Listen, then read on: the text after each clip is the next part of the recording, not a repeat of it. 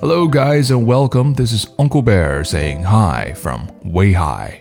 这两年来啊，大家的日子或许都变得苦闷了许多。怎么说呢？这自然灾害啊，它连番上演；疫情影响呢，仍未退散；大洋彼岸战争不断；买的基金它跌得稀烂；想要出去把心散，还得不停做核酸。虽说这生活没有什么实质性的改变，但就这些小细节，把人搞得心烦。在这里，听熊叔给大家带来《老人与海》的精彩片段，愿你能远离生活的苦难。来，一起听一听经典的 Number One。But a man is not made for defeat. A man can be destroyed, but not defeated. It is silly not to hope, he thought. Now is no time to think of what you do not have. Think of what you can do with what there is. Keep your head clear and know how to suffer like a man. Number 2. But none of these scars were fresh. They were as old as erosions in a fishless desert. Everything about him was old except his eyes, and they were the same color as the sea, and were cheerful and undefeated. Number 3. As the sun rose, he saw other boats in toward shore, which was only a low green line on the sea. Number 4. Most people are heartless about turtles because a turtle's heart will beat for hours after he has been cut up and butchered. But the old man thought, I have such a heart too, and my feet and hands are like theirs. Number 5.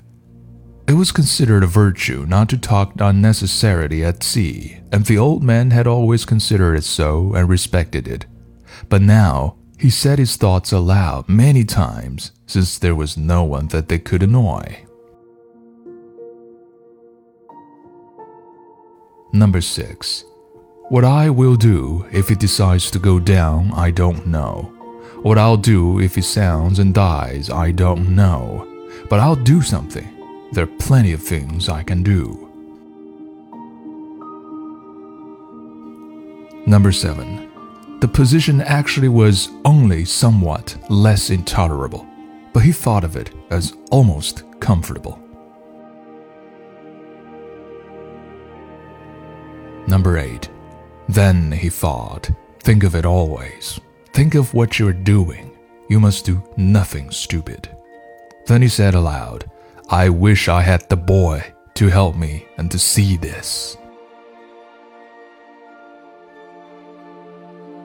Number 9. If I were him, I would put in everything now and go until something broke. But thank God, they're not as intelligent as we who kill them, although they're more noble and more able.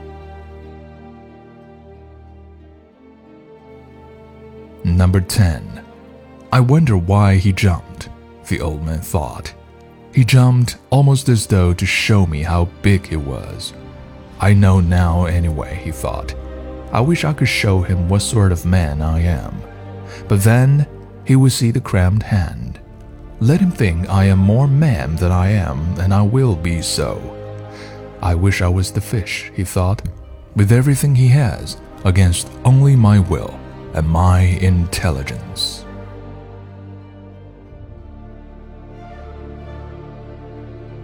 Ladies and gentlemen, no matter how hard life is, hang in there and carry the f on.